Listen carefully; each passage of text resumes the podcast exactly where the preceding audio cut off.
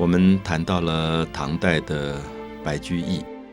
相信大家对这位诗人都不会陌生。他的诗不止在中国有名，甚至也在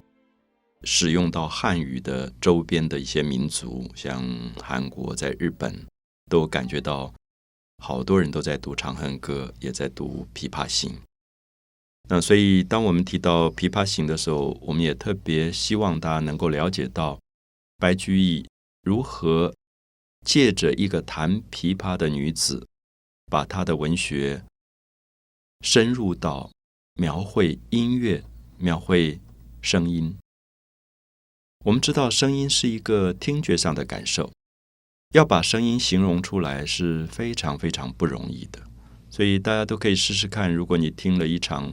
非常美好的音乐会，你要怎么去形容这一场音乐会的美好？我们曾经听过孔子听到很好的音乐，形容说“绕梁三日”，好像那个声音一直在屋梁上旋绕，好像是一种线条，那个美好像三天都不消失，挥之不去。这是一种形容的方法。可是这个对音乐形容的美。其实是比较抽象的，并不那么具体。我觉得白居易最了不起的是在《琵琶行》里面开始用非常具体的方法对听觉做了很多细节的描述。我们曾经介绍过，《琵琶行》其实是一个偶发事件，因为白居易在浔阳江头夜送客，送他的朋友出发。后来忽然听到了水上有琵琶声过来，所以就很好奇，就把船划过去，移船相近，邀相见，邀请这个弹琵琶的人出来。那这个人好像千呼万唤才出来，叫了很久才慢慢出来，所以也造成了诗歌里面对这个演奏者的某一种悬疑的感觉。那一直到出来以后，还犹抱琵琶半遮面，让你觉得他有一种害羞，有一种不太那么愿意大庭广众里面跟别人见面的感觉，所以才用犹抱琵琶半遮面啊那样的有一点半隐藏的那种感觉。那因为我们知道，一个演奏者出来的时候，如果大家看音乐会。一个弹钢琴的演奏者，或者是一个拉小提琴的演奏者，你常常会觉得他在正式演奏之前会试一下声音。啊，我不知道大家会不会觉得那个试声音的感觉是所有的人在等待听音乐之前一个非常特别的感觉。所以，这个白居用了一个很有趣的句子，叫做“转轴拨弦三两声”。大家知道，琵琶拿在手上，左手的部分有几个圆的东西叫轴。我相信今天弹吉他的朋友一定也知道，吉他上面也有轴，这个轴就是把弦的松跟紧来调松跟紧的调音的部位，这个叫轴，跟车子的那个车轮中间的那个轴是同一个字。所以转轴，他左手在转轴在调音，右手在拨弦三两声，只出来三两个声音，可是未成曲调，三两个声音当然不能构成旋律。可是，先有情未成曲调，先有情，特别让你觉得那几个声音当中有一种很特别的情味的感觉。好，我想这是所有听音乐的人叹为观止的一种描述。就是